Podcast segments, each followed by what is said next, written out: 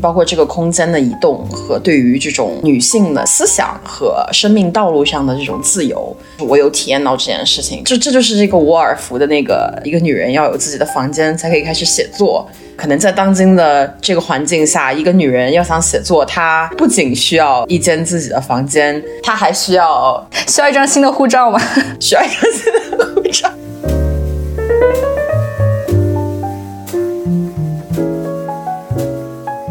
我们作为第一代移民，我们可能对于文化的需求，对于一个社群。共同的这个问题意识的需求跟在地的问题意识是有一些不同的。我们当然也关注乌克兰战争，也关注巴以冲突，但是我们也有自己的母题需要去关注。当融入这个词语说的太多的时候，我反而就会觉得说它可能更接近一种共存的状态，就是我们也找到我们自己舒适的社群，然后去创造这样的一个社群与其他的社群共存。然后这个社会它有一个所谓的安全网给你兜底，给你做保障，就是一个相对而言比较理想的状态。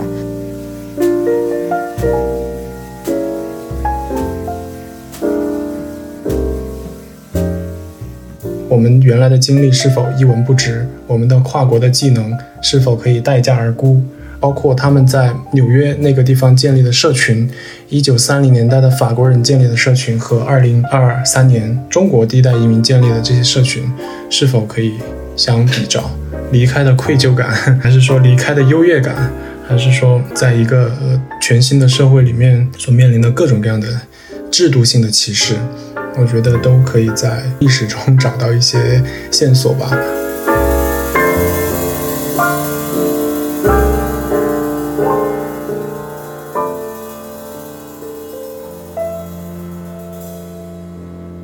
大家好，欢迎收听本期的不合时宜，我是主播若涵。今天这期节目呢，我请来了我的两位好朋友，他们分别是 base 在欧洲和美国，来一起聊一聊。在两年前，在同一个时间点来到异国他乡，然后一直到现在，从学生身份转化为一个在异国他乡生活的所谓的社会人角色的这个过程，这个转变的过程中的心路历程吧。其实，之所以我想录制这期节目，也是因为我自己在经历一个身份的转化，从一个留学生转变成了一个移民，需要开始处理非常多在异国面临的现实的问题。那我觉得这些问题往小了说，可能我们会觉得这只是生活里的一些鸡毛蒜皮，但是它其实也折射着我们作为在海外生活的人所面临的一种结构性的困境，以及我们去试图打破这些困境的尝试。所以我自己是觉得这些尝试、这些努力、这些甚至有点崩溃的瞬间，还是值得被言说的，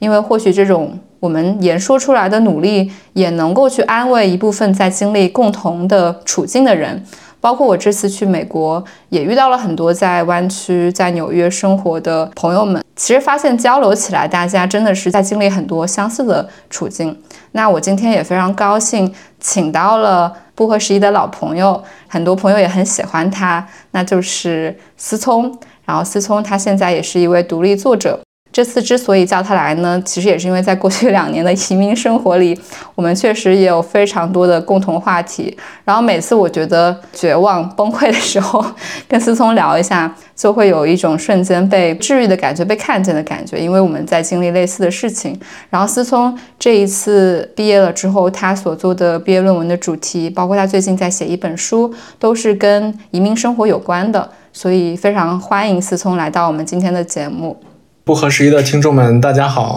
很高兴时隔不知道几个月又来上了不合时宜的节目，非常高兴，也许比较高兴可以来跟大家聊这一期移民生活的题目。我和若涵一样是两年前来到的欧洲，从一个留学生变成移民。当然，从我个人的观点来看，留学生本身是是否是一个移民，他。既是一个法律问题，同时也是一个你自己如何看待自己的一个问题。所以对我来说，我当时 就是决定以留学的方式来移民。然后现在我在写一个自己的东西，然后与此同时也找到了一份工作，有新的体会吧。今天就来一起聊一聊这个话题。那今天来跟我们一起聊天的另外一位朋友呢，是采薇。采薇现在人是 base 在纽约，然后她也是一名用英文写作报道中国的，可以说是驻纽约记者吧。我这一次也是前段时间去美国的时候，正好在纽约碰到了采薇。其实我们两年前在北京就认识，刚刚闲聊的时候还聊起到说，我记得那个时候。恰恰也是就我们俩都准备出国的时间点，然后我记得采薇当时在饭桌上有提到自己的一个心愿，就是希望能够用英文报道中国，然后并且希望能够。通过这样的一个技能吧，能够生存下来。然后我我我这次在纽约跟你 catch up 的时候，我觉得你的状态很好，而且你也在自己热爱的路上走着。所以其实我也很希望能够纳入你的视角吧，因为其实我和思聪都是在欧洲。那美国其实作为一个传统的移民社会，到它近几年在移民政策上的转变，我觉得也是很值得来聊一聊的。而且我们出国的时间点其实都差不多，都是两三年前。所以非常高兴今天也能请到采薇来到节目当中。Hello，我是采薇，然后是不合时宜的新朋友。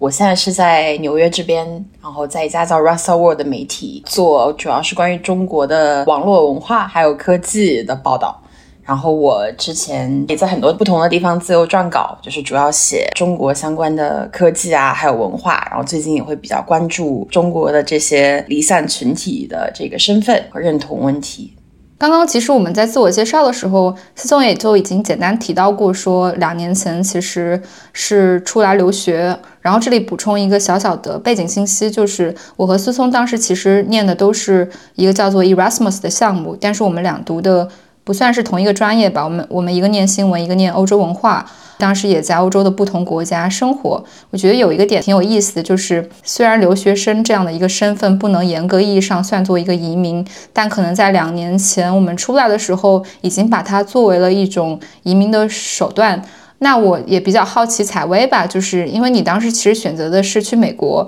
我也比较好奇你当时去纽约时候的心境是怎么样子的？你当时有非常明确自己就是要留在纽约生活嘛？做一个我觉得在很多小说里看到过的那种 New Yorker 式的生活。我觉得这个问题有有两种回答方式，第一种是我其实是有也没有，没有的话就是我觉得我更在主动去做的一个决定是，就是我要去一个。更适合我来写东西的一个地方，可能在那个时候我的判断里和现在可能这个东西都是纽约。另外一个是，其实我也有在很主动的选择纽约这个城市，因为我其实本科的时候很短暂的在纽约交流学习过一段时间，然后之前也自己来纽约玩过，我很喜欢这个城市。然后那个时候其实就有一个想法，就是啊，我有一天要回到这里来生活。思聪呢？为什么当时你刚到欧洲之前，你就可能决定了已经把留学作为一种移民的方法了？因为这件事情我曾经做过，所以认为这件事情是我比较擅长的，也是从一个非常实际的角度来考虑的话。我在二零一三年的时候，呃，申请的香港大学让我从成都到了香港，在那个香港大学新闻系毕业之后，我在香港的媒体找到了工作。从此就成了一个香港的新移民，当然这个语境还是会非常非常不一样。在一个特别行政区的这种新移民和去到一个新的国家的移民的语境肯定是不一样的。一个以华人的为主要民族群体的社会和一个更加以白人为主要啊民族群体的一个社会肯定是完全不一样的。但对于我当时来说，我二十二岁和我三十岁选择离开一个地方去到一个新的地方，嗯，其实是人生的状态都已经很不一样了。我想提一个词，就是生存空间的问题吧。对于我来说，我的生存空间在作为一个记者，在香港也好，在内地也好，其实是非常狭窄的。那种逼仄感已经到了我所能看到的未来当中，我的生存空间会非常非常的有限。如果我不转行，事实上我也转行过，我在深圳做了两年的公关。那在这转行的这两年当中，我也看到了另外的一个面相。我也许可以分享的，待会儿可以详细讲的，就是我想看到更多元的一种命运吧。因为我在转行以前，我在做公关以前所看到的，或者说我书写的那些人的命运，多半是他们很有才华、很有理想，去坚守某一件事情，去呃做某一件事情。他们做成功了，然后迅速的遭遇了打压，然后自己变得边缘化。但是在边缘化之后，他们继续在做这样的事情，在一个边缘当中去坚守。这是一种命运，边缘化的命运，或者说被打压的命运。当我转行以后，我所因为做公关，其实和 marketing 和这个市场营销和品牌建设也会写很多各种各样的故事。我在那个时候写的故事就是一种。结合了美国梦，可能是有一九二零年代的这种爵士美国时代的狂飙突进的那种梦想，也有七十年代以后科技进步主义的硅谷的梦想。然后与此同时，还有一种大国崛起的这种类似于一九三零年代德国的那种梦想。所以在我看来，我所在那个时候写的东西，它象征的一个故事。就是另外一种顺应时代、顺从主流，然后抓住这样一个选择，最终在国家崛起的过程当中获取适合时代价值的成功。我好像就只能看到这两种命运的原型故事。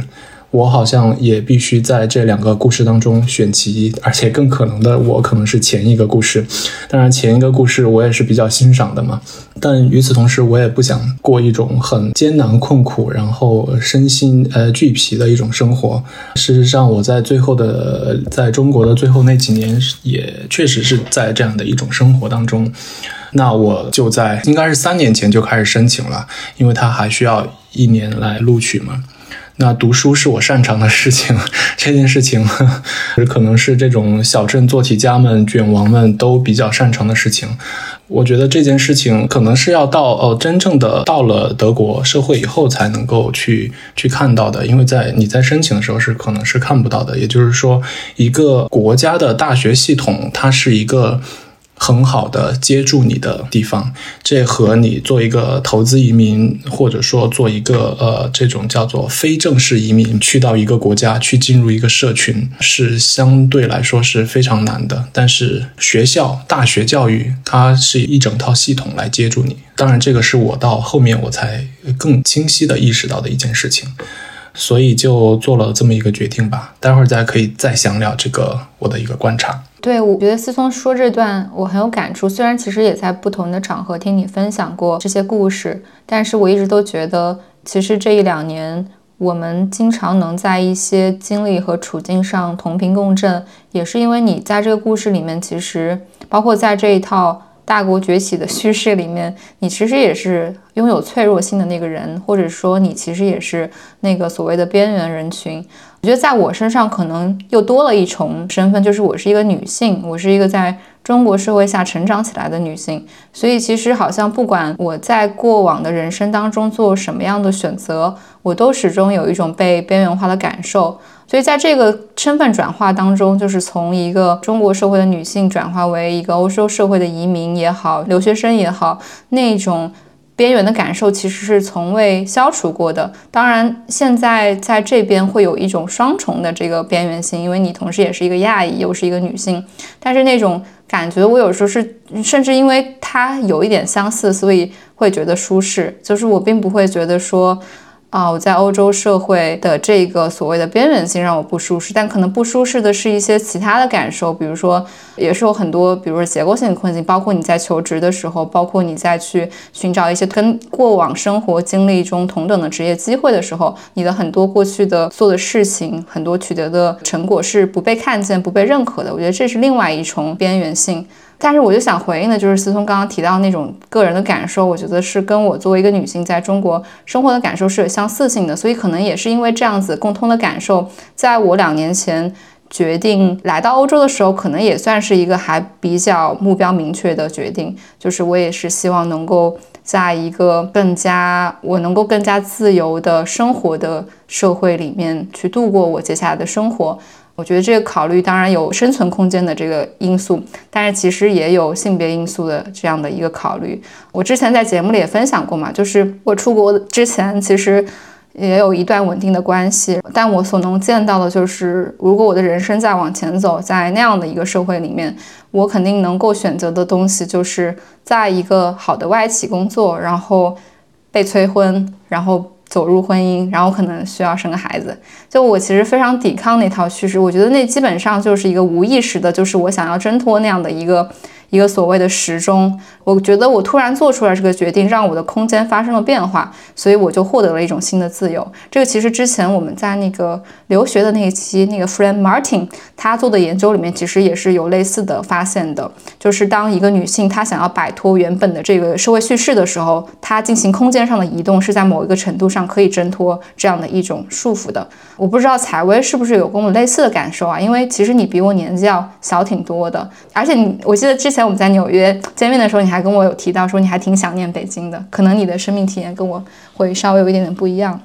对，我觉得这个生命体验这个角度还挺大的。然后我觉得我当然是可以对很多。就是若涵刚刚讲的感受是感同身受的，就比如说我，包括这个空间的移动和对于这种女性的思想和生命道路上的这种自由，我有体验到这件事情。这这就是这个沃尔夫的那个一个女人要有自己的房间才可以开始写作。可能在当今的这个环境下，一个女人要想写作，她不仅需要一间自己的房间，她还需要需要一张新的护照吗？需要一张新的护照，这是 这一句新的名言。对，就他，他还需要一个自己的阳台，他还需要一个自己的院子，需要一个自己的广场。你往大里面讲，都是我们在物理上处在的这个空间和就是我们身边的这个社群，对于我们创作的这种很必要的感觉。然后我当时其实是对于就是像移民这件事情，我觉得它可能对我来说就有点重。可能我当时来纽约的时候，更多是想的是比较切近的问题，就是我毕业以后怎么留下来。然后我可能就是起码可能想在这边在可见的未来吧工作还有写作。然后我们大家也都知道，美国是出了名的很难留下来，尤其是对于一个文科生啊。我当时是在哥大读了一个叫口述历史一个研究生专业，然后就相当于是非常跨学科的这样的一个比较实验性的一个项目。然后我也还蛮喜欢的。总体上结束以后呢，其实所有的留学生。其实是可以在这边有一年的 OPT 的，它其实就是一个可以用来让你工作和实习的这样的一个时期。待会儿就是两位可以分享一下欧洲的这种切实的让这个留学生留下来的政策是什么样的。因为我觉得其实这种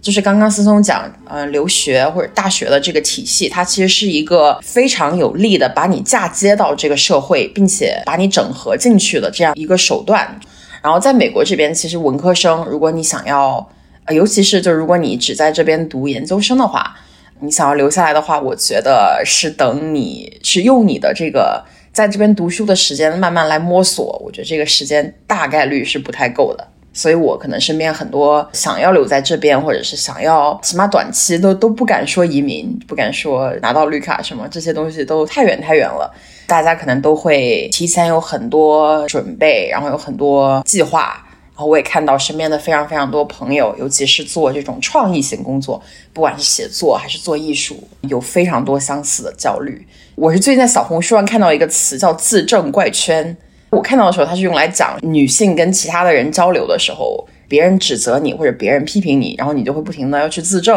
然后这个其实是一个不好的心理模式。但是我觉得，其实当你在试图移民美国，或者是取得一个在毕业之后的合法身份，那可能在我们。就是做文化艺术的人看来比较常见的一种方式，就是取得一个 O one 签证，它其实就是一个杰出人才签证。这个东西呢，可能我身边的很多朋友都在经历这个，然后也会陷入一种在这种身份上对身份上的自证怪圈。我就斗胆盗用这个词，就是你会不停的陷入我值不值得留在这里，我够不够好。我做的东西到底杰不杰出啊？我到底是不是一个人才？如果我更优秀，比所有的本地人在这件事情都要更优秀，是不是我能找到工作？这一系列的这种问题，其实是会逐渐消解你的创作能量的这样的一东西。所以我觉得跑到美国来，有时候也是一个一个双刃剑吧。它看起来是一个给了你创作更大的这个空间。然后给你打开了更多的这种资源和心理的这种环境，但是另一方面也会对你的创作的能量和自信吧，是一个很大的挑战。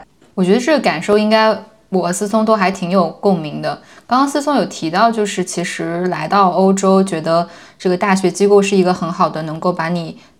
接洽到这个体系当中的结构，我觉得你也可以展开想一想，因为我们三个现在应该都处在相似的人生阶段，就是都是从这个大学的机构里面走出来，然后成为一个异国他乡的社会人，然后需要去处理很多现实的问题，需要处理一个作为移民在这个社会留下来有没有价值这样的问题。那我觉得可能我们接下来可以分享一下在这段过渡时期我们各自的一些感受，包括思聪也可以聊一聊，你觉得为什么大学还是比较好的接住了你。去融入到这个社会当中。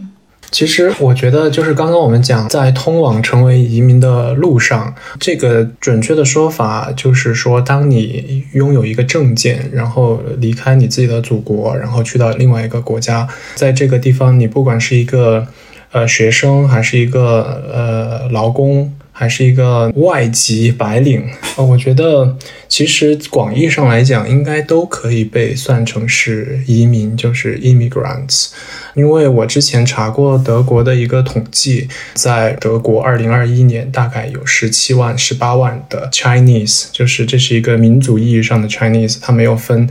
他是哪个。地方来的这个中国人，所以我觉得就是我应该就被统计在了那个呃数据当中。所以我在是一个留学生的时候，我就是一个呃移民。我觉得，因为在中文语境之内谈移民，好像是你得成功了，那就是移民。你的或者你是第二代的移民，或者说你是一个新移民，我不知道呃这个是怎么分的。但是在我自己的一个理解当中。呃，我也是我刚刚所说的，从法律上来讲，我也算是一个呃移民，即便我是一个，我有另外一个身份是留学生的身份。那其实比较通常的，我们这几年可以看到的有有走线的移民。在一些学术界可能叫 irregular immigrant，对不对？就是说非正常的移民，它可能会区别于一些叫做，就是因为非法移民可能显得比较有歧视性，所以他们更愿意讲叫非正式的移民。那还有投资移民，投资移民可以比如说去希腊啊、葡萄牙这种投资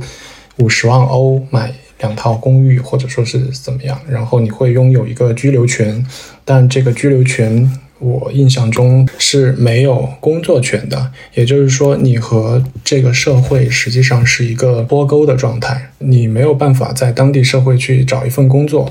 呃，甚至我听说有的签证是没有办法去做一个自己的小生意的。你能够做的事情就是说，你在那边有一个房产，然后你可以去住，但其实你的社会关系、你的生活、你的生存的那个世界。仍然还在另外一个地方，当然你也要花很多很多的钱了。对于一个工作可能在十年以内的人，并且不是什么大富大贵的职业，不是一个金融人士，不是一个银行家，不是一个律师，你很难拿得出这么多钱来做一件事情。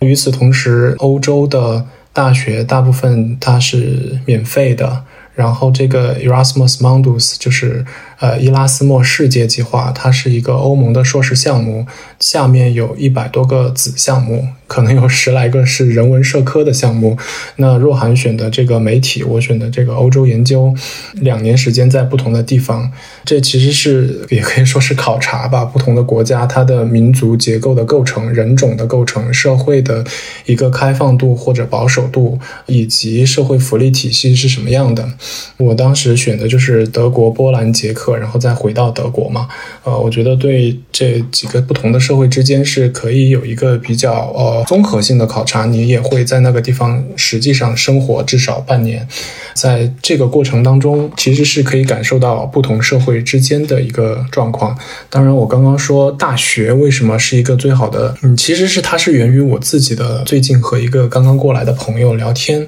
他就说，呃，你在你的文章当中采访的叙利亚人在波兰。去做援助乌克兰难民的这些 NGO，你是怎么去联系到的？我说，其实是我没有去专门很很用力的去找这些线索。我在学校的那个伊拉斯莫的校友会，然后就认识了一个五年前，当然现在已经是七年前来到德国的一个叙利亚的难民，然后他给我讲了他如何。从一个难民身份，然后到哦哥廷根大学的经济系学生，然后怎么进入哥廷根乃至德国最大的一间公司之一去做一个数据分析师的。这是他的人生。我去波兰以后，我找到了呃学校的多元文化中心和那个移民整合中心，就在他们的官方网页和那个脸书的官网那个专业上就抛上了他们的信息，我就只需要填好我的表就可以去了。然后，由于我又是在那半年当中唯一一个亚洲面孔的这样一个志愿者，所以也很容易被记住。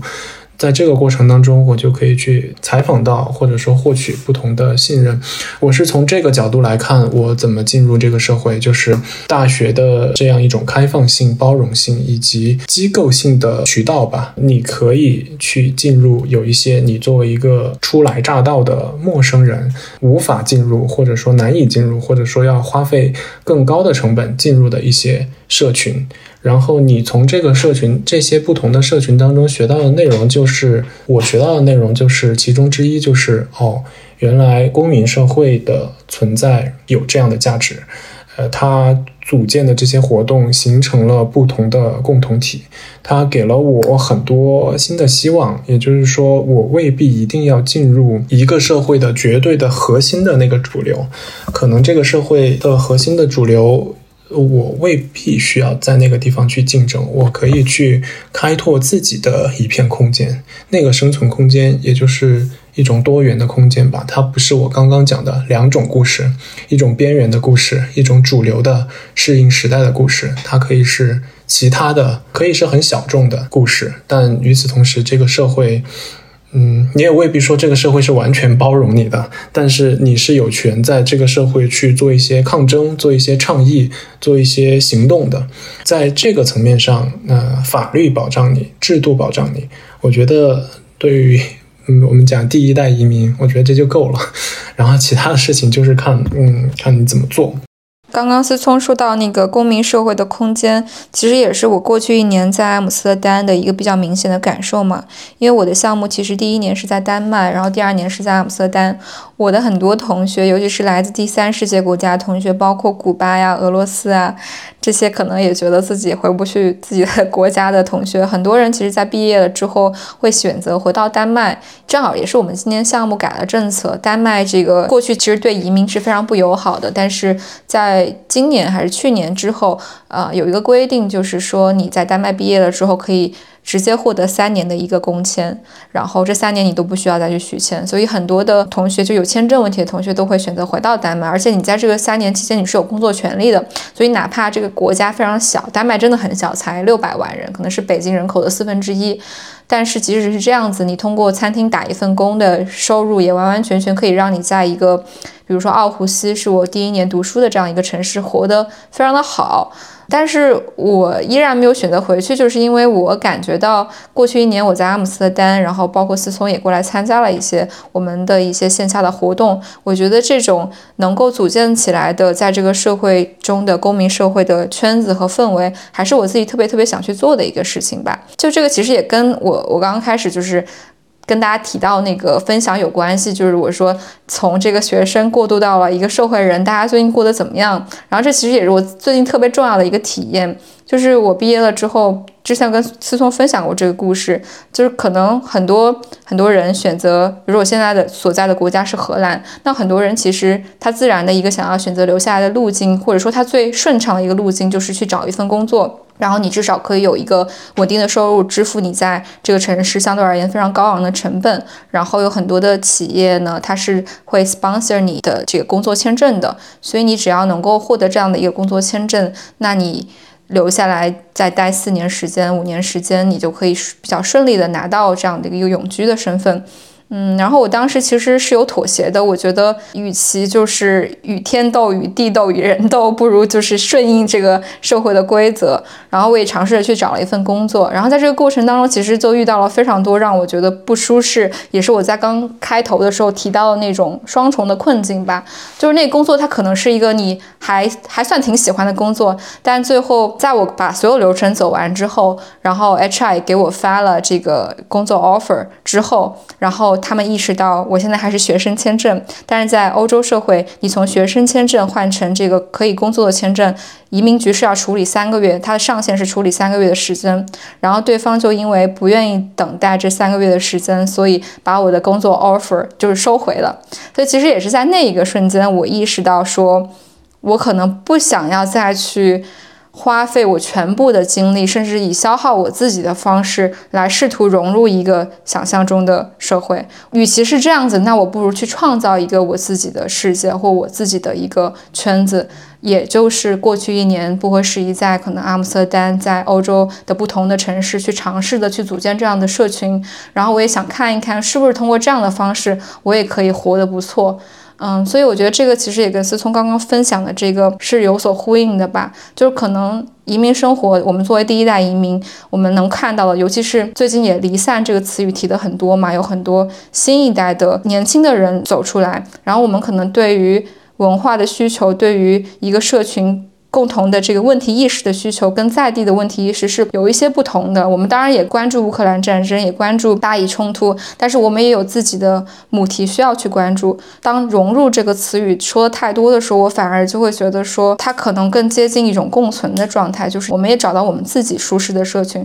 然后去创造这样的一个社群与其他的社群共存。然后这个社会它有一个所谓的安全网给你兜底，给你做保障，就是一个相对而言比较理想的状态。不知道采薇会不会？在美国也有类似的感受，但其实我觉得纽约还是对于华人整体而言比较友好吧。大家对于这个华人的存在感以及他的这个主体的意识，已经是比欧洲好挺多的。这是我这次去美国的一个感受。哦，我觉得这个里面其实刚刚就是两位讲到了两个问题，就第一个问题可能是呃我们所处处在的这个社会，就是怎么看我们，怎么去吞吐和接纳。啊，新的移民或者是来者，从其他的文化和国家的这种来者，然后另外一方面是，就是我们作为个体怎么去看待可能你原有的这个世界和你现有的这个新的世界的这种你所关注的议题，然后呃能够接触到的资源和去做的事情的这种不对称的这种关系。我先说第一个吧，我觉得。美国这边确实可能，尤其是纽约这边，也是纽纽约也属于是在美国的一个孤立吧，就是在世界里的一个孤立。对于中国人，呃，尤其是在外流散的中国人，就是非常容易找到社群的一个地方。在这边虽然也有就是亚裔歧视，或者是有各种情况的，就是不友好，但是我觉得在去年之后，就是我当时也有就是写相关的一篇文章，就是尤其是在就是上海封城这个事情以后。然后我们能够看到，其实，呃，纽约这边华人，尤其是不是说这种二代移民，或者是已经在这边的亚裔美国人，而是就是新的中国移民这样的组织，自发性的，然后有公民意识的，并且在啊努力的和这个当地社会的政治议题做融入，这样的组织是越来越多的，大家的连结感越来越强。光是今年这一年，我觉得我们现在走到今年的年底，然后再去看，可能我今年。年初的时候写的一些文章和接触到了一些，不管是组织者，然后还是这种活动家，这个场景都非常非常不一样。现在纽约这边，就是在过去的两年里面，有中国的这种离散的华人的小的媒体和自媒体，然后有这种行动组织。然后会组织大家定期去讨论，不仅有国内，还有就是这个世界上重要的议题。就比如说，可能最近是这个巴以冲突，比如说我们作为中国人应该怎么去看这些东西，然后去怎么参与到我们认为是好的改变里面去。然后还有就是，也有的朋友可能知道，纽约这边有非常非常有意思的一个女权主义的脱口秀这样的一个，我们前几天刚聊过，对小圈子。然后我觉得这些东西它其实都是非常非常好的，就你能看到。这个社群在转起来，所以我觉得纽约在全世界还是挺特殊的，就可能跟纽约这边可能就是这种文科生，然后艺术生还挺多的，有有这样的关系。然后包括华人的这个画廊，然后艺术展、书店什么这些东西，这边都就是慢慢的开始有这方面的探索吧。然后另一方面，我觉得是从自身的怎么去融入，或者是要不要融入，或怎么理解你和你新去到的这个地方的关系。的问题，我觉得其实若涵刚刚讲那个经历，我很能共情。工作找工作这方面，因为我之前也是毕业了以后，我是相当于今年一月，就今年年初，去年年底十二月的这个时候毕业的。然后这之后，我就一边就自己会自由撰稿，然后接一些活，写点东西。另一方面，我也会有在找一个全职的工作。然后这个里面起码就是我能够清楚的记得的，起码有三次，就是别人会。在你就是投了简历以后，别人就是会给你这个 recruiter 会给你打第一轮那个 screening call，就是一个筛查的这样的一个轮次，来大概检查你是不是符合这个工作要求。然后有的聊得很好，然后只要就是我跟他们说，我现在就是需要没有稳定的身份，可能需要你去 sponsor 我的 visa，或者是我可能自己要取得一个额外的杰出人才 visa 这个签证，然后就立刻就是被这个 recruiter 跟就是瘟疫一样躲避。然后这个都是美国非常非常大的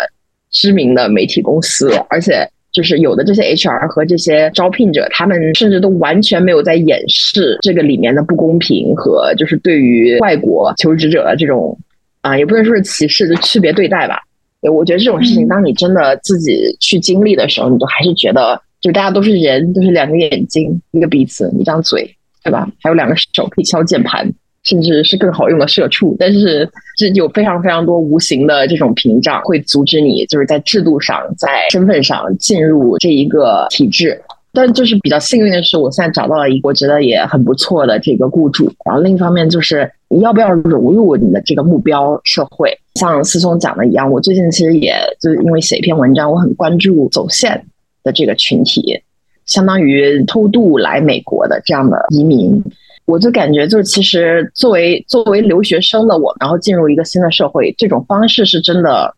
很不一样的。因为你其实是在把你在你以前的社会的一些，不管是文化和社会资本，还是身份和知识，它处于了一个，尤其是在这种职场的情境下，处于了一种待价而沽的状态。然后你就觉得，我能够拿我原来在我的这个社会里的成就，还有就是这个积累知识，我能够。换点什么，在这个新的社会里面，好像我觉得从我身边来看，然后我渐渐意识到，大家可能我不知道在欧洲是不是这样，在美国可能很多不管是这种作者、艺术家，还有做创意工作的这些人，大家都会默认，就是我好像既然来了这个新的土地，然后想要在这边被接纳，在这边做事情，在一个更大的不管是舞台还是更国际化的这样的一个场域里面，我就应该接受原本的东西，好像。我原本的这些拥有的这些文化资本和社会资本贬值，这个话不是很好听，但是我觉得是直观上可以这样讲。好像如果我在国内是一个一流的作者，我就要接受来美国变成二流；我在国内是一个二流的画家，我就要接受到美国成为一个三流或者是更低的这样的一个状态。然后我觉得这个好像已经成为身边很多人的一个状态，但我觉得这几年其实这种想法也在被挑战。因为在美国的这个社会里面，我觉得你作为一个拥有很独特的这种生命经验的一个移民，独特的生命经验和这种创作体验，你去怎么很策略性的、很策略性的利用展示你这种身份，我觉得是一个非常有学问的东西。非常讽刺一点就是，你要能够让你的独特的这种生命经历和你的背景发挥出它百分之一百或者是百分之一百二十的效用。然后能够让它不成为你在这边行走各个地方的一个障碍的话，其实需要的是对美国社会和文化很深很深的了解。我觉得，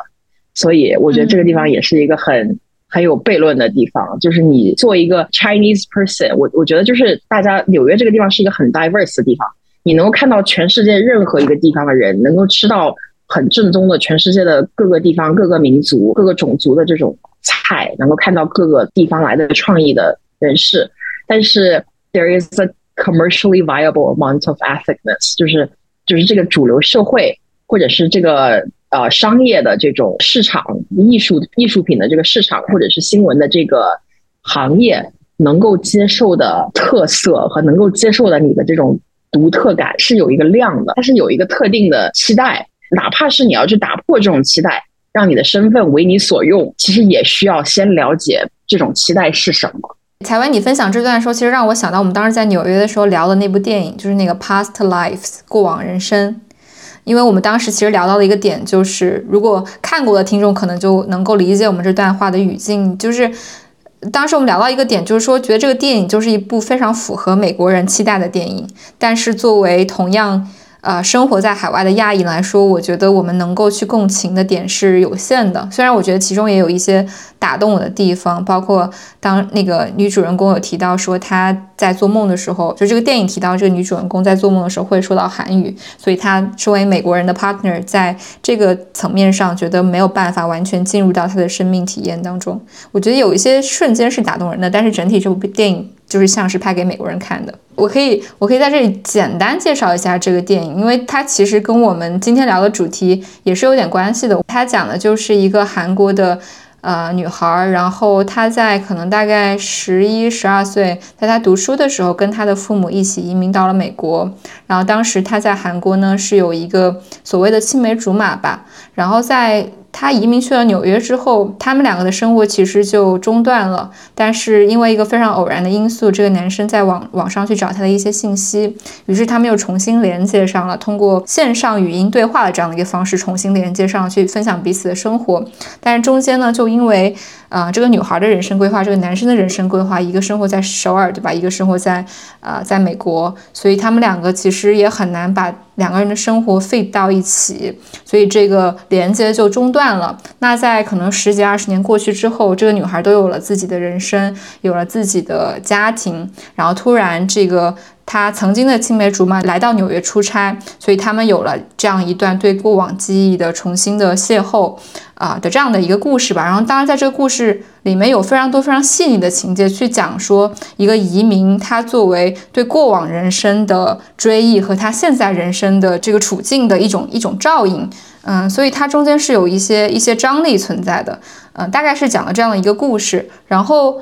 我那天在纽约的时候，因为跟采薇正好聊起了这部电影，所以你刚刚分享那一段说，美国社会其实对于你作为移民的这个身份，其实是有个 type 的要求的，会让我想到这部电影，就是因为我觉得这部电影它中间有一些元素，有一些东西，其实作为亚洲人的我们来说，我们觉得它不是最重要的，但是它可能对于美国人人的观赏性或理解我们的文化性来说，是一种非常重要的因素。对，我觉得，我觉得美国的这个移民叙事，就是我上次在疲惫造娃也跟主播们聊过这个事情，就是这种亚裔美国人文学，就是你在美国如果看近些年出版的这个移民的书或者是文学作品，第一人称的这种叙述，哪怕是基于移民身份这样的 fiction 虚构作品，一大部分是被二代移民所垄断的。我觉得在美国，就是如果你讲起这个移民故事，其实更多的是让我告诉你我父母移民这件事情对我的认知。所以你能看到，就是美国对于一个美国的主流社会，当然这几年就是真的，你感觉亚裔权益或者是亚裔的这种声音，呃，真的增进也非常非常大。就现在跟可能跟五年前都不能同日而语了，但是这个叙事依然是。极大的被二代移民所垄断的，所以它更是一个寻根的故事。它是对着你的那个故土有一种玫瑰色眼镜的，而这种一代移民或者是成年以后再来美国的这种移民是非常非常少被看到的。我其实有的时候会想一些历史上的一些事情。刚刚那个采薇讲纽约嘛，那在二战期间有。两个巨大的群体，一个是犹太德德德裔的犹太群体的知识分子在纽约，一个是法国的沦陷后的法国的知识分子在纽约。然后我最近读的一本书叫《流亡的巴黎》，然后我其实可以简单的说一段话，这段话是这么写的：这次流亡行为指巴黎的知识分子。仅仅只是一次新的移民浪潮吗？流亡者是否会为已经成为融文化熔炉的美利坚民族添砖加瓦？每个流亡者都隐隐约约感觉自己已经一文不值。因此，在度过这段特殊经历的同时，他们也对自我进行反思，试图捕捉他们自己在流亡生活中的体会。然后，下面是第二个那个章节，叫“移民流亡者还是难民”。然后他接着就引用的是阿伦特的话，但我就不念了。我想说的其实是我们三个人在这里谈移民、难民、流亡、离散等等等等概念。我们和刚刚采薇讲的二代移民的文学或者说写作很不一样的一点是，我还是想把这个大背景讲出来，那就是在过去三年当中，润从豆瓣上的一个很小众的词汇变成一个。支持润或者反对润的人都在谈润不得不谈的这么一个话题：移民从投资移民变成了走线，走线已经很多年没有发生的，但是最近这些年在美国、墨西哥、拉美的这个边境不断的出现拉美移民的那条走线的那条路，现在由中国人去效仿在走。然后也看到有新闻，就是香港的海关把一些偷渡香港的中国人遣送回去的新闻。与此同时，我们会不由得联想到，那就是比如说逃港潮，六零年代的，刚刚讲的是三零年代的发生在欧洲的事情。对于我来说，我会比较多的关照到这一部分，是因为。不管出于什么样的目的，第一代的呃，就是我们现在的移民是有一个全新的议题的，就是过去三年到底对我们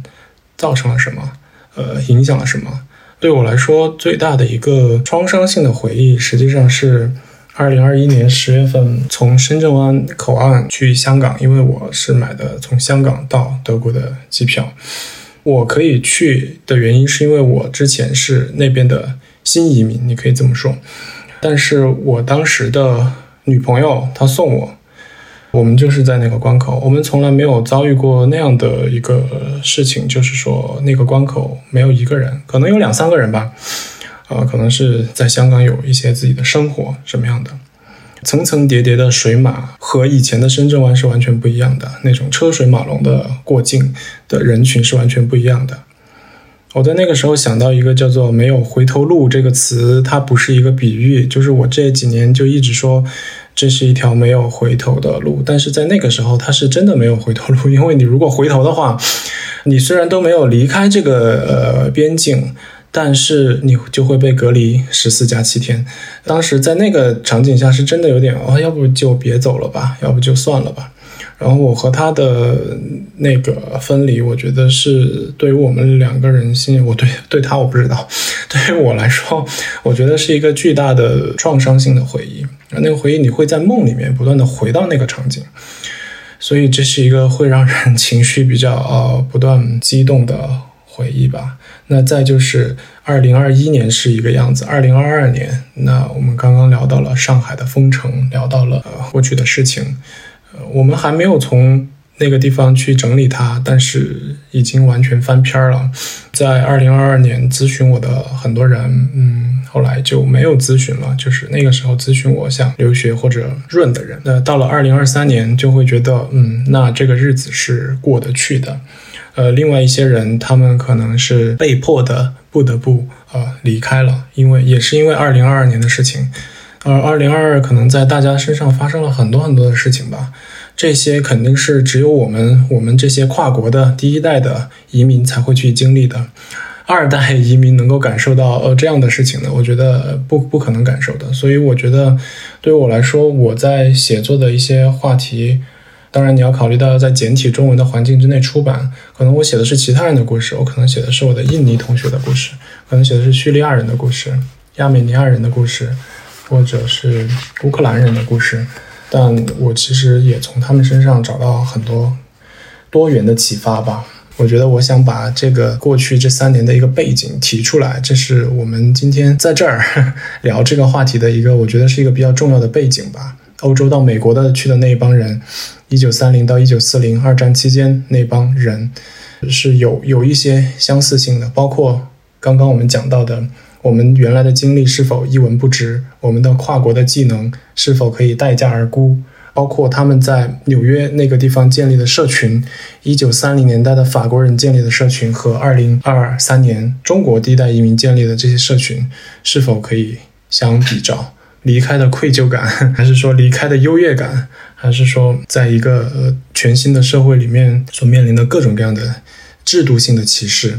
我觉得都可以在历史中找到一些线索吧。我之所以想讲一些这种历史，是因为我觉得历史上的这些苦难也会带来一些安慰吧，对当下带来一些奇妙的安慰。你不是一个单纯的就是只有你才有这样的一些辛苦。其实可能在历史上有很多不同的群体都有这样的辛苦，这种辛苦是可以进行对话的。虽然它是跨越时空的一百年或者七十年的对话，但还是可以对话的。谢谢思聪分享这段，我觉得也是很重要的一个背景补充吧，可能也是我们这个系列节目开启的一个很重要的原因。嗯，最近其实我们也录了很多跟移民生活有关的节目。之所以我觉得这些故事值得被言说，就是我觉得我们也要去提供一种空间，呃，为这样子的生活做准备嘛。就是这个历史的 context 非常重要，所以需要有一个这样的空间，让大家能够安全的去分享这些记忆，然后能够分享这些伤痛。尤其是我刚刚讲到，就是这个在线下去融入这个公共生活，为什么我觉得华语的公共生活很重要？就是因为这些创伤。其实是需要有一个能够妥善的被安放的地方的。虽然我们也会关注在地的这些社会议题，不管是他们所说的这个去殖民化，然后还是气候议题，我觉得也是关注的。但它肯定都不是像嗯思聪刚刚说的这些话题那样那样那么的刺痛我们的内心，那么的。一瞬间就能够抓住你的心，让你的心沉下来。所以其实这个是确实是需要大需要大家在一起大型疗愈的。然后你刚刚提到了这个很多其他移民的故事，其实可以给到我们安慰啊。我其实蛮好奇的，就是因为你之前跟我分享过很多，嗯，我觉得确实从他们的故事中获得了某一种宽慰或某一种对话吧。就是我不知道你想不想来讲一讲，就是你最近在写的人物或故事里面哪些是对你特别有启发的。我觉得有很多别人的故事，让你在刚刚到这个社会的时候，你就通过他人的故事了解到你必须要做什么，因为他可能先你一步、两步、三步。呃，他正在申请德国的十八个月的硕士毕业了，或者本科毕业之后，他有资格。找十八个月的工作，在这个地方，我一来就通过这样的采访，可能看到了他自己的一个状态。当然，这是非常技术性的地方。技术性的地方，我记得，呃，我给三明治写的那篇有一篇文章。叫哥廷根的抑郁来客，我把小标题全都变成了一些非常具体性的技能的东西，而不是那种很文学性或者说很抽象的概念。我把它就是语言技能，好像有签证或者这样的东西吧。我把每一个小标题都变成这样子，其实是当时也是对我自己的一个。呃，你可以叫做潜意识的提醒，那就是你现在在写别人，对吗？那是因为你现在拿着是一个学生签证，然后好像嗯有一定的宽裕的时间来容纳你写这样的东西，但是到了两年以后，你和你眼前的这个土耳其的室友，呃，你们面对的将会是同样的一个人生，他现在。所遭遇的这些事情和你以后会遭遇的事情可能是非常非常类似的。还有我的同班同学，你也可以看到，从就是我们这个项目里面，西欧人多半都是很年轻的，他们本科毕业之后就来读这个项目，或者工作一两年就来读这个项目，他们是不需要考虑到移动的困境的，就是不不需要在每一个地方都要去当地的。外管局去办一个居民许可，但我自己的一些亚裔的同学，包括这个孟加拉的同学，他在疫情期间，由于孟加拉国没有波兰的大使馆，那么他需要从打卡，先是走路，然后通再坐十几个小时的这个长途巴士去到印度。去办自己的签证，而那个时候是呃大流行期间，呃疫苗也没有出来，然后自己的国家没有他要去留学的国家的大使馆，呃八十多公里 去办一个签证，获得他登陆欧洲的一张船票。印尼的同学，他是一对夫妇过来的。那我可以看到他们怎么去办自己的这个团聚的签证，呃，这个也要需要很长很长的时间。当然，他可能非常着急的找到一份工作，这份工作呃是一个翻译公司的。呃，这个市场工作，由于需要推广到亚洲的市场，所以需要一个来自于亚洲的人才。这个就和刚刚采薇讲的，就是很相似了。他在之前他已经工作过很多年，做过好些年的记者，然后做过政府关系好些年。他把这些技能，再加上他在学的欧洲研究的东西，全部打包成一个自己的啊作品集，成自己的一个呃。一个技能的认可，然后让这个公司录用了他，他非常的高兴，因为他在此之前已经投了四五十份简历了。但是过了几个星期，呃，当他去不断的催促 HR 能够给他办签证的工作、签证的文件的时候，他的上司突然对他说：“哦，我们工作的这几个月当中，这两个月当中，我们觉得我们不是很匹配，呃，所以我们在你的试用期结束之前决定要解雇你，所以你就另请高明吧。”那我的这个同学就会非常非常的崩溃，他。直接就说他那几天就完全的崩溃掉了。事实上，他在做这份工作的同时，他还在写自己的毕业论文。然后他写的毕业论文并不是他真正感兴趣的，因为他在做上一份实习的时候，上一家实习的公司又告诉他：“你如果毕业论文写我们，那么我们会考虑给你一个叫做学生研究员的这么一个工作，你有可能会留在我们公司，在你毕业以后。”但当他把这个，呃，论文开始写作的时候，那份那个公司又说我没有这个岗位了，所以他其实在这个路上一路上是遭遇了各种各样的这种艰难困苦吧。当然，他的运气在于他是一对夫妻过来，他的太太没有在欧洲读任何的。专业包括申请很多的德国的高校都被拒绝了，但是他却有另外一方面的运气，那就是他在一个德国的 NGO 给了他一份全职的工作，并且可以 sponsor 他签证工作签证，所以他现在是靠老婆签，然后留在了德国。然后与此同时，由于是一对夫妻，那么他们在交税、在税收、在医疗都可以共用一份医疗保险，这也是德国社会的一些嗯福利吧。呃，对单身的人就比较残酷，但是对这种结了婚的人，呃，或者说有小孩的人，那就会更宽容一点。这是他们的故事吧？我觉得这种启发就是在于。我们会不断的聊，我们会互相分享各种各样的呃经验，各种各样去外管局的经验，各种各样在柏林的可能性，在阿姆斯特丹的可能性，可能在我们的学求学期间都已经研究了很多很多次了。这就是一些非常实际的问题。我觉得这个就特别让我就想到，就是我最近很喜欢在读的一个概念嘛，叫 precarious，中文应该是就是这种不稳定性，或者是。脆弱性，但它更比起就是这种 vulnerability、precariousness 或者是 precarity，它更是一种存在意义上的脆弱感。就是我觉得这个也是移民经历的一个特别特别特殊的地方，就是你需要接受可能前一秒承诺给你的东西，下一秒就反悔了，就是又被又被收回了。看起来对你就是触手可及的东西，然后但事实上并没有法律和制度的保障能够保证你能够。切实的，就是享受到它，然后这种一直处于在搬家，然后在呃在动荡，在需要接受很多的，就是变动，而且这个社会又没有足够的安全网，甚至你的故事也是不为主流的叙事所理解的这个状态，我觉得就是 precariousness，就是很 precarious。然后这个概念其实是在学界和非虚构写作界，其实这两年很被人关注。Judith Butler 他有一部有一本书叫就是就是在今天加沙的这个冲突情况下，我觉得又特别适合拿起来被讲，叫叫战争的框架。他讲的就是里边有两个很核心的概念，一个就是这个 precariousness，就 precarity，就是这个就是人的这种存在上的存在意义上的不稳定性和动荡性，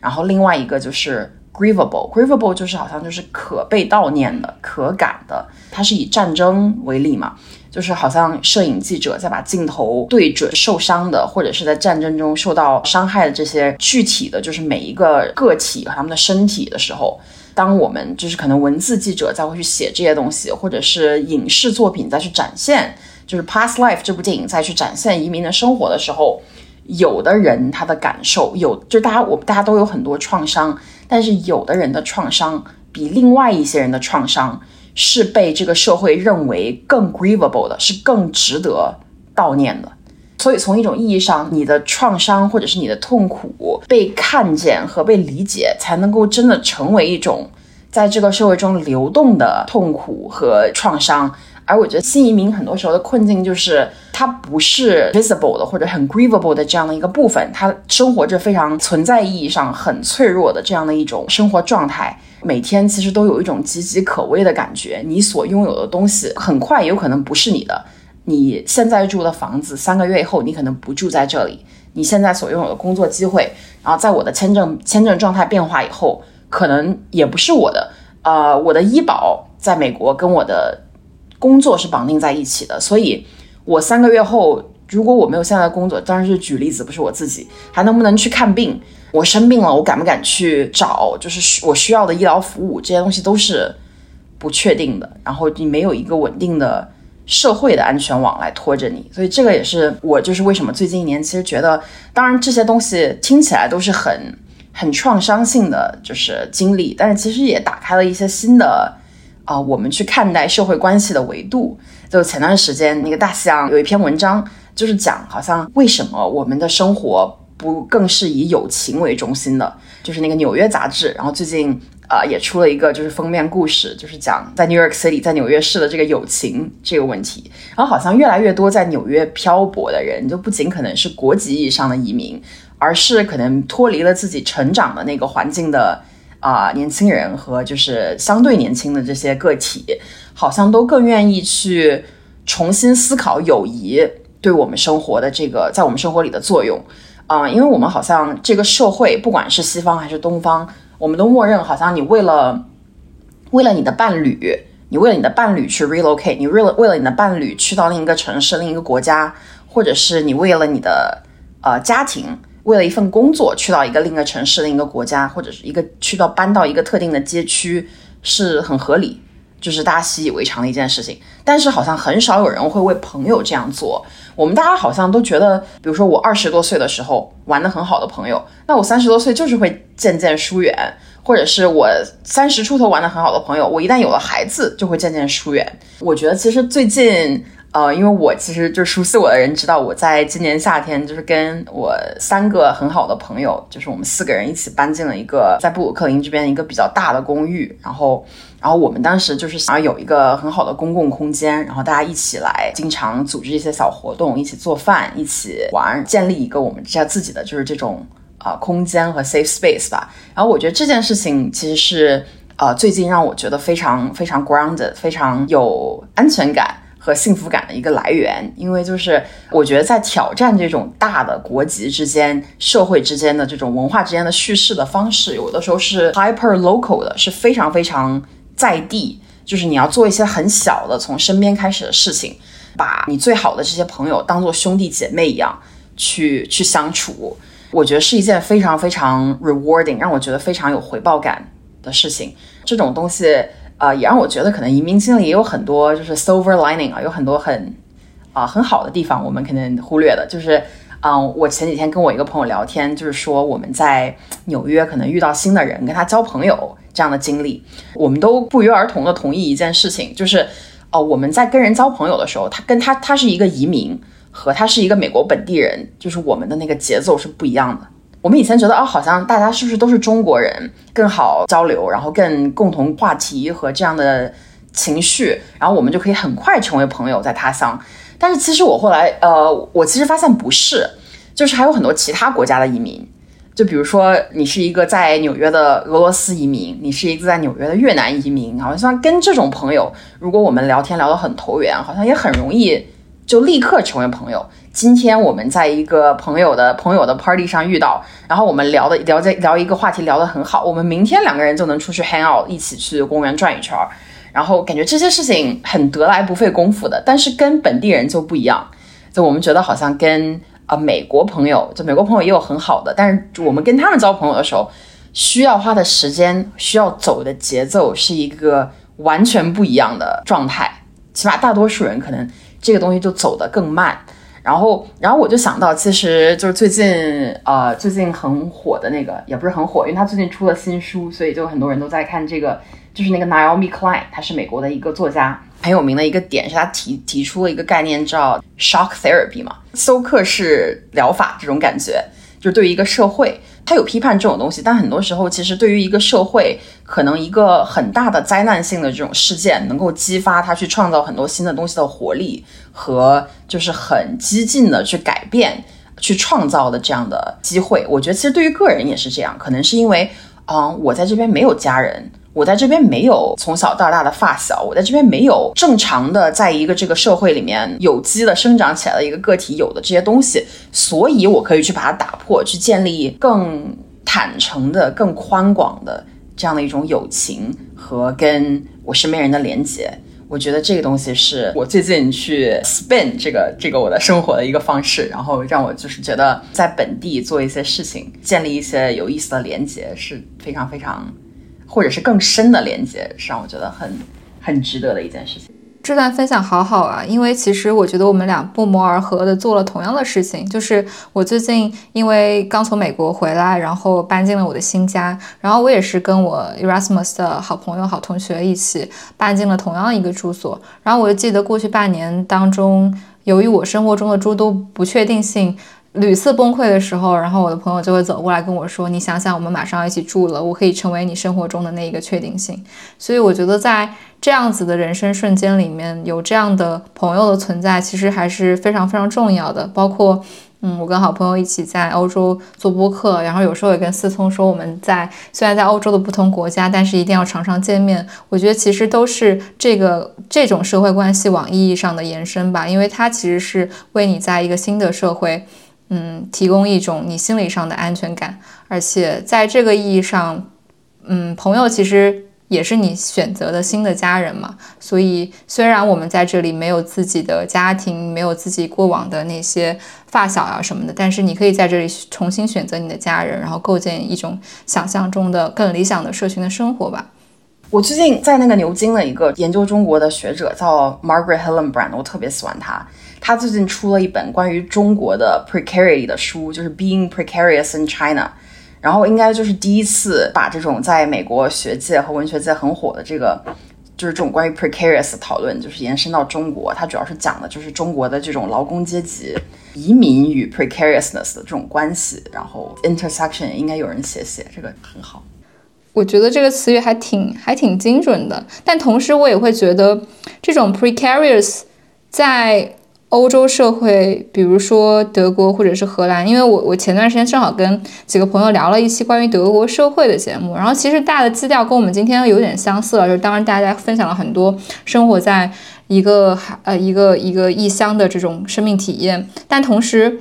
到最后你还是会觉得这个社会给你提供了某一种基本的安全网的，就像我今天开头刚刚分享的。一样，虽然嗯，我现在是在荷兰生活，然后我觉得找工作或者是呃，甚至我刚刚开始找房的时候，都遇到了非常多的阻碍，因为我从一个学生身份过渡成一个无业的身份，然后我又拿着学生签证，其实对于很多的荷兰房东来说，我这样的身份就是一个非常。啊，非常边缘的身份，因为你既没有你没有在这个社会的合法收入，也没有一份工作，所以很多人是不愿意给你租房的。但是这个社会仍然有空间，最后让你去解决这些问题，就是它不是一个不可解决的问题，同时。它也会提供一些机制，让你能够去够得到去做 alternative 的事情。它有这样的一个机制去保障吧，虽然说会非常困难。比如说我最近做的一个尝试，就是因为我没有找到工作，暂时，然后我想继续留下来，我想以做自己喜欢的事情的方式留下来。那在荷兰社会，它是有一种叫做。所谓的自雇签证这样的一个东西的，那一会儿思聪也可以分享一下，在德国，如果你想做一个自由职业或做自己的项目的话，可以有什么样的方式留下来？但是在荷兰，就是你其实是可以去做自己的一个 startup 的。那你做这个 startup，其实基本上可以说是零门槛的，你只是需要去非常详细的跟这边的。商业孵化器去描述你的这个商业计划，然后他们也会有相应的人来指导你说，哦，你这个计划可以怎么样写得更好，来符合荷兰移民局的期待。当然，在这个 在这个环节当中，它就有个 type 了，但至少我觉得你仍然是有一种路径是可以帮助你在这里留下来，同时做自己想做的事。只是那个阻阻碍会非常大嘛，嗯，然后也有很多人告诉我，就是其实你最后留下了生活，应该是会，就你你熬过了这样一个身份转换的时间点两三年，可能当这些制度性的这个阻碍消除了之后，你应该是能够在这个社会觉得越来越舒展的。但是我不知道这种感觉是不是正确，是不是对，是不是因人而异哈。但是我会得到这样一种反馈吧，就是虽然你的这个脆弱性会存在，但是那个脆弱性可能跟生活在中国的这种脆弱性又又是完全不一样的。我刚刚吃的这个东西是我的土耳其朋友带来的。为什么吃这个东西？其实也是因为想到了这种你们刚刚说的这种友谊嘛。他来哥廷根刚刚来，然后我已经成了一个老哥廷根人了。虽然我逐渐就要离开这个城市，但是他刚刚在这个地方，包括找房子。呃，因为他是土耳其人，虽然离欧盟很近，但他并不是一个欧盟人，所以他面临的处境和我面临的是一样的嘛。所以，在我有经验的时候，我就帮他多做一些事情。他是一个非常喜欢汉娜·阿伦特的土耳其人，他是那个博斯普鲁斯大学，就是现在的海峡大学历史系毕业的一个学生，做过记者，然后拿到奖学金来读这个专业。但是因为心脏疾病啊，休学了一年，所以他现在相当于是因为我已经毕业了，而他仍然在开始他的第二年。但是他在去年，他在病床上，也就是说他在伊斯坦布尔的某一家医院的病床上等着做手术的时候，我们俩做了一个访谈，就就是他采访我，我和他的呃友谊其实是始于他对我的采访，以及我对他的采访，我们俩互相采访，互相都有同样的身份的问题，在欧洲的身份问题，都喜欢汉娜·阿伦特，都关注历史，然后都喜欢写作，都做过记者，然后都想书写对方的故事。我们会互相问：为什么要离开伊斯坦布尔？为什么要离开中国？为什么想留在这里？你想做什么样的工作？为什么要做学术？等等等等。听你们聊到异国的友谊，就吃了一个他送给我的土耳其糖。嗯，你好，沉浸式录制啊。这种朋友还是挺难得的。对我，我记得之前在美国的时候，跟朋友们聊到这个 dating life，就很想呼应一下采薇刚刚讲到的。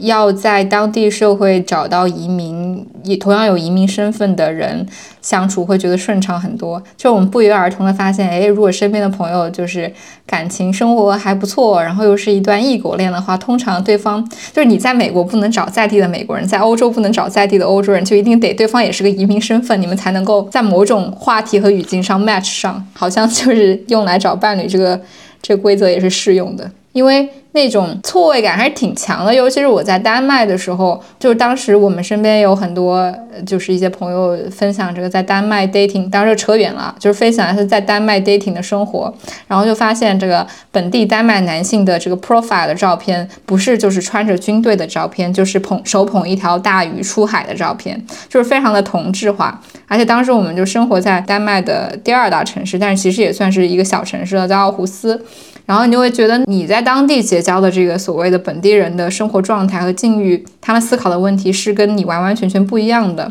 我记得我当时有个 date，然后他就是丹麦的土生土长的人。他虽然因为年轻的时候就丹麦也是个发达国家，然后他们年轻的时候也去过很多地方。他最终回到了丹麦这样一个社会，他每天担心的最大的问题就是又要到交税的时候了，这个税的数额要怎么能算得清楚？因为丹麦是一个高福利的国家嘛，所以税收对每个人来说都是非常重要的。然后他们税扣的也比较高，所以他每天就要疯狂的计算这个税是怎么一回事儿。然后我就觉得，其实，在那个时候，我真的是挺难跟他共情上的。就是他人生中最大的困难和我人生中最大的困难就没有办法匹配上。我觉得聊到这儿，我们要不要分享一些实用的东西给大家？就是大家要不要分别聊一下你们在各自社会一些可以留下来的，或者是取得身份的方式啊？给大家。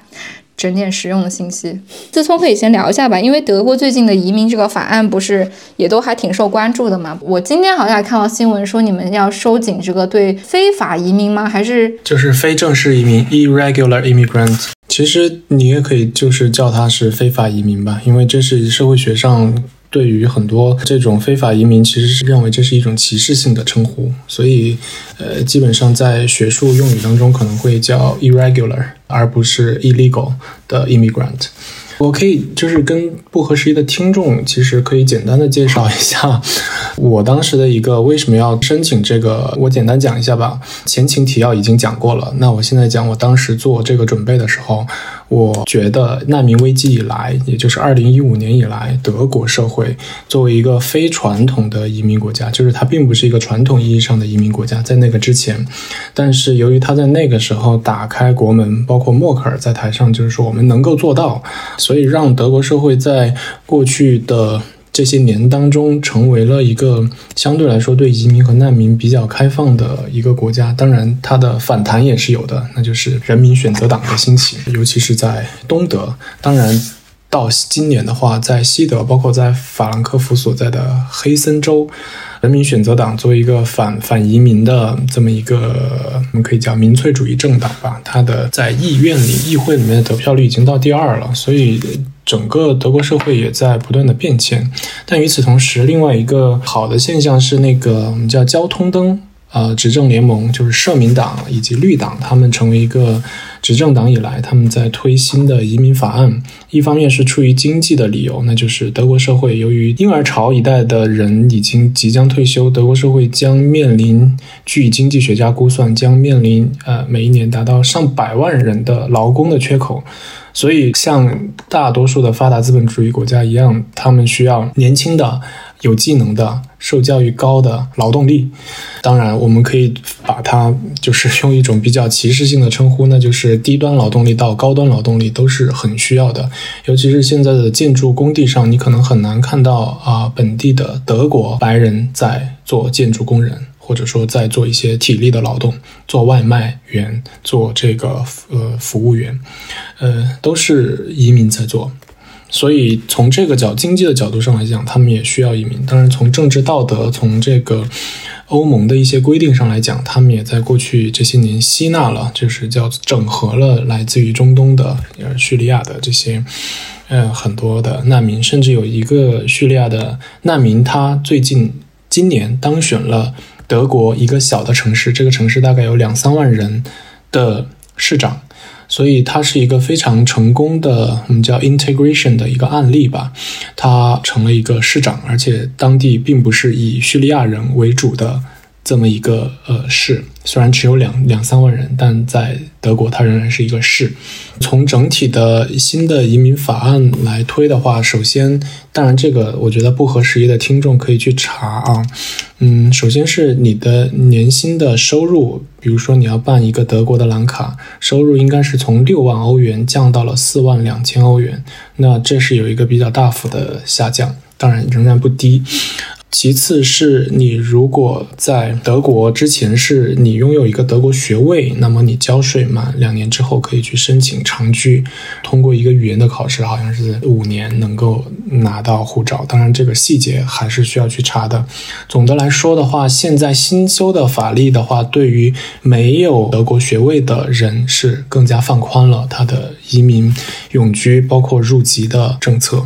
不合时宜的听众，如果有意要移居这个国家的话，可以去查一查。当然，它的整个大学的学费是很低的。大多数地方只有杂费，只有少数的非常极少数的公立学校才会收取学费。我之前选择的波兰和捷克这两个社会，如果你不是对于后共产主义国家，他们在一九八九年以后他们的民主转型特别感兴趣的话，其实它相对来说是一个更加斯拉夫族裔为主的白人社会，其他的呃民族是比较少的，尤其是东亚裔的面孔。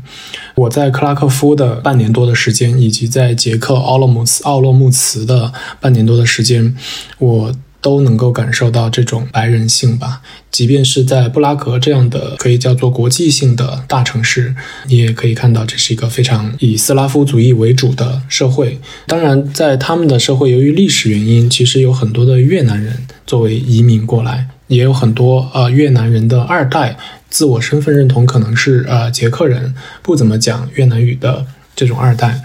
这这是历史的成因所造成的，并不代表他们对于移民有更多的接纳程度。在新冠的时候，越南人的二代越南人的移民也是饱受歧视，不管是在媒体上还是在日常生活中，也会有很多这样的问题。这是在捷克发生的事情。当然，最近的事情又有新的变化，那就是 Olaf Scholz 这个德国的总理这两天有一个比较震撼弹一般的新闻采访，那就是他需要把这个你刚刚讲到的非正式移民，他们要尽快的遣返。这是和最近的巴以冲突发生以来。德国的一个非常尴尬的站位所造成的，当然这是另外的一个原因了。包括布鲁塞尔发生的枪击，整个欧盟经济，包括德国是在过去一年唯一一个世界上的发达国家经济衰退的这么一个国家，所以整体上你可以看到。整个欧洲社会也好，包括德我我所身处的德国社会也好，是在面临一个直接的、可见的、透明的、所有人都看得到的危机。这可能也是一种 precariousness 吧。当然，你作为移民来讲的话，可能会面对的就是更多的一个情况。我可以举一个例子：如果你是一个德国的左翼，支持巴勒斯坦，你可以上街游行。也许你如果有暴力行动的话，你如果参加的是一个未经批准的游行，并且有一些暴力，针对警察的暴力，或者说针对市容市貌的一些呃轻微的暴力，你可能会被投入监狱。但是等待你的结果就是过了几天你就出来了，也许会有一个不大不小的那个违法的罪名，会有一些赔偿或者有一些社区劳动。但那对你来说又有什么关系呢？一个白人左翼的抗议者。没有关系，你可以继续修完你的大学的学业，你可以继续在你的学院里面去成为一个左翼。但是如果你是一个移民背景的，那你有可能面临的就是遣返，或者说不再给你续你的签证，等等等等。这是一种你可以叫做是系统性的呃歧视吧。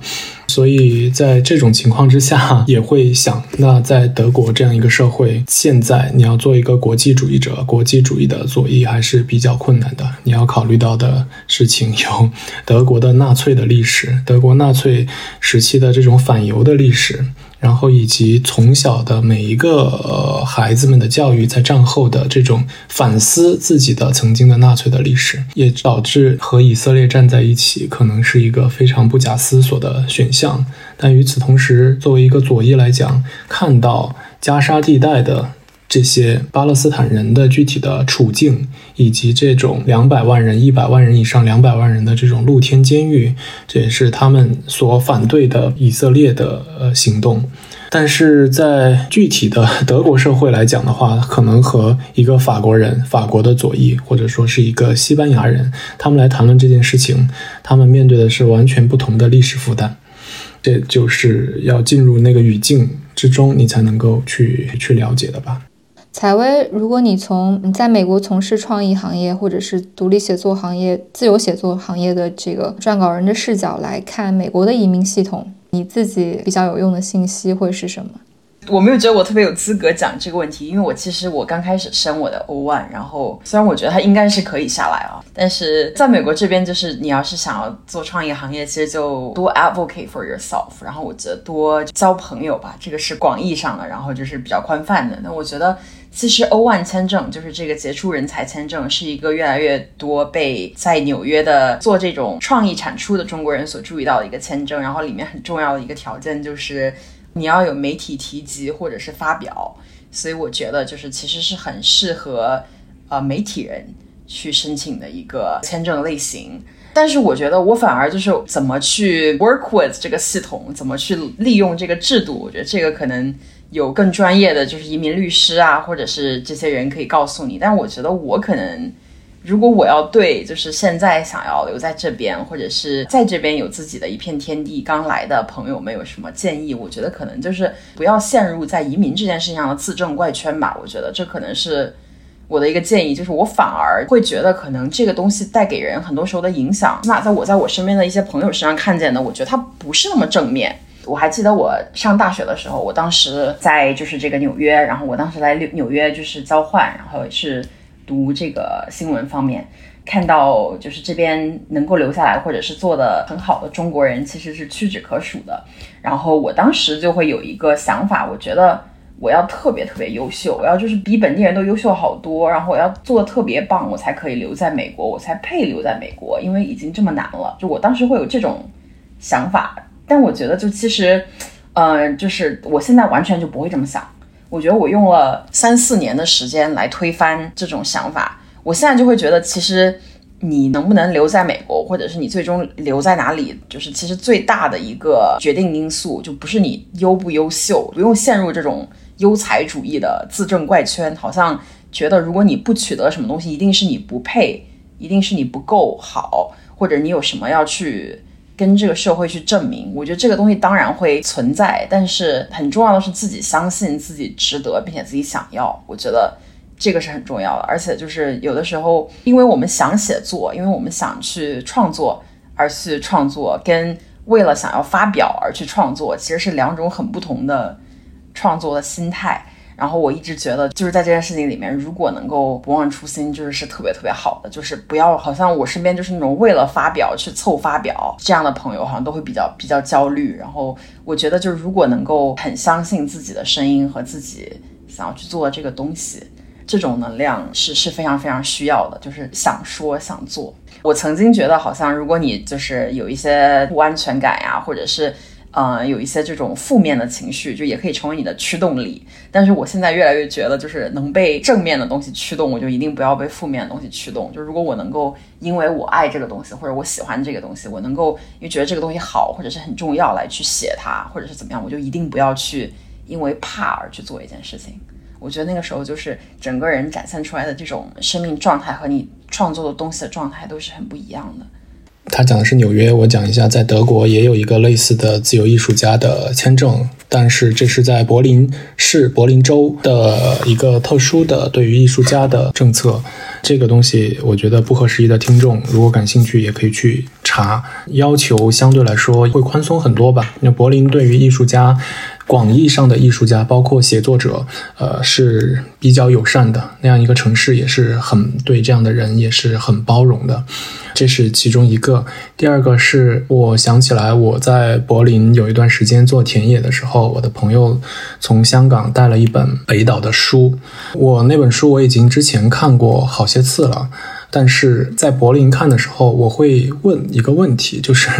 北岛当然写的很好，但是他写的都是社会的名流，都是最知名的诗人，这个世界上最知名的作家。他有一个女儿，但他从从来没有写过他女儿的上学的问题，他没有写过自己作为一个流亡诗人，一个在异国他乡的诗人办签证的问题。我在想，北岛难道不用办签证吗？北岛难道不用续自己的居留卡吗？这是我当时提出的问题。有很多人有很。解释认为，呃，是不是一个更受国际认可的知名诗人，他就不用面临这些困难？我觉得这个可能性是存在的，但是他不一定是那么存在，他仍然需要做这些事情，只是在那个时代的很多人不会把。这样的事情作为写作的议题，或者谈论的议题，或者去问题化这种处境的议题，而把它变成一种可能是顺理成章的、理所当然的一个事情，不会认为这是一种歧视性的处境。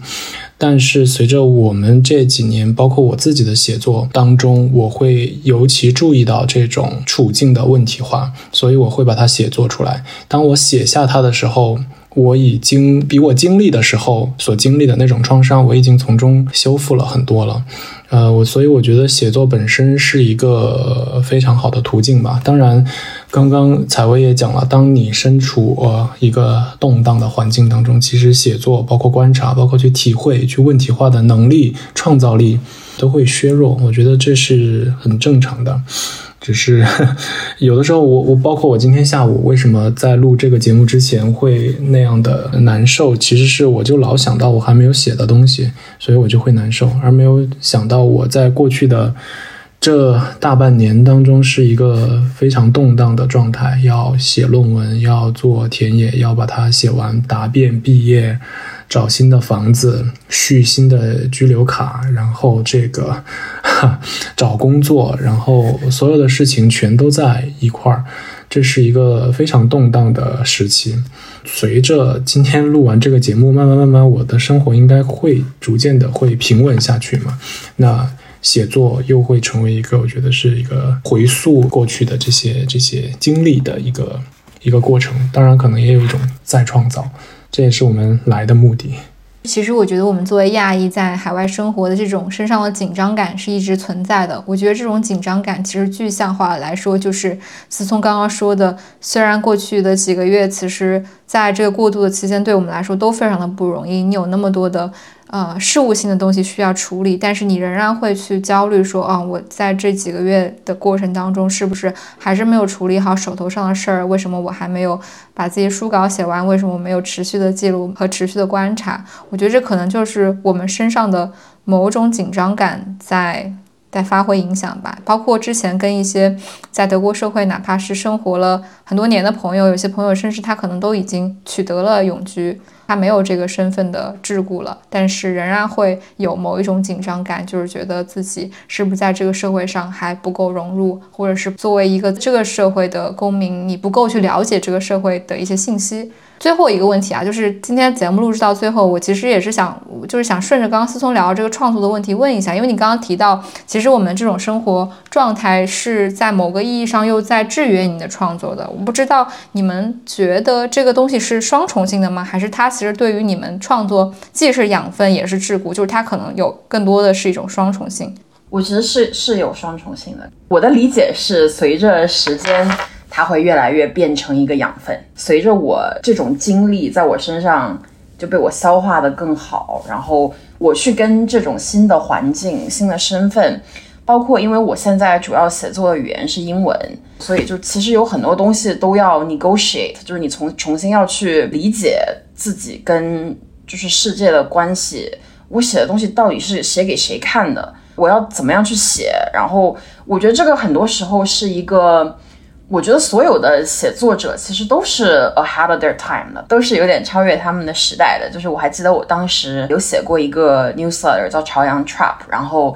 就会在里面写一些很细致的、很有意思的关于中国互联网和文化的一些观察。然后当时其实就是会有很多人问我的问题是：你们写这个东西到底是给谁看的？你们的语言是英语，然后写的都对象又是中国，还是中国的？亚文化和这么小的这些事情，但后来其实我们也就是找到了自己一定的读者，就是虽然就没有很多很多以中国的意义来讲，但是也有很多人去喜欢我们，所以我觉得我现在还会感觉到很多这种身份上的动荡给我带来的冲击吧。我觉得我的表达欲，就刚刚有在跟思聪在说，我觉得我的表达欲在过去两年有下降很多。我还记得当时就是在北京离开中国的时候，跟若涵一起吃饭，那个之前的一年。我觉得我的表达欲还是挺旺盛的，然后，嗯，我想到什么想写什么，好像就很快能够把它执行出来。但是我发现我过去两年，就是其实有一个现象，就是我我写东西很难，就是我很难，哪怕我隐隐的觉得我有点想写点什么，但是我真的把它敲出来也非常非常难，就是会是一个很阻塞的过程。感觉这个里面就是有一种我还在感受到搬过来这个事情的余震，就是它还是。每天很日常的，在我的身上和我的思想世界里面发生的，但是我觉得长期来讲，我希望它能够在有一天，就是我能把它处理好的时候，成为我就是去表达或者写作的一个养分吧。